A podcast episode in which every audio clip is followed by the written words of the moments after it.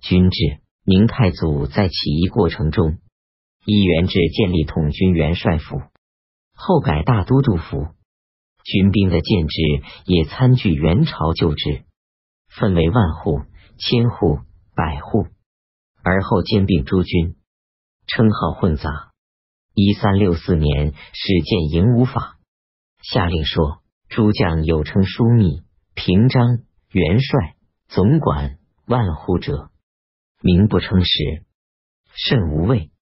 其和诸将所部，有兵五千者为指挥。满千者为千户，百人为百户，五十人为总旗，十人为小旗。明太祖实录卷十四，一三七四年左右，立位所制，设置内外卫所，一卫统五千户，一千户统十百户，百户领总旗二，总旗领小旗五，小旗领军十。在千户之上，原有领五千人的指挥，限定五千六百人为一位，长官为指挥使，改为五千六百人，是因为各级都增加了军官人数。正规的卫所制事为五千六百人，由五个千户所组成，每个千户所为一千一百二十人。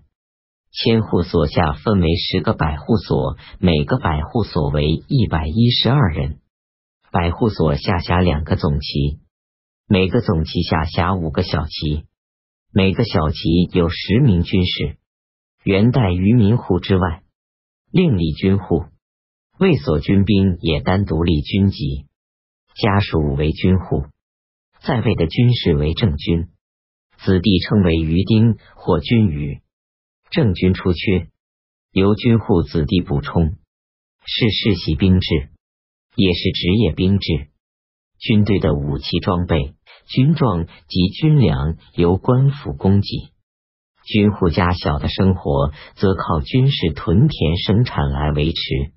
按月发米，称为月粮。明初规定，每个军士授田五十亩为一份，官给耕牛农具。实行屯田，边地守军十分之三守城，七分屯种；内地二分守城，八分屯种。卫所军是一种常备军。明太祖曾说：“攘外者，所以安内；练兵者，所以为民。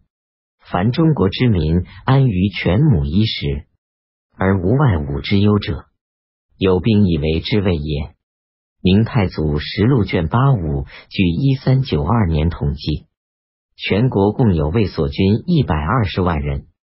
明太祖实录卷二二三，如据次年所见都司卫所应有军事数推算，应有一百八十余万人。卫所军制是在改革元朝旧制的基础上建立的新的军事制度，它适应防御北边稳定秩序的需要。对巩固明朝的统治起着重要的作用。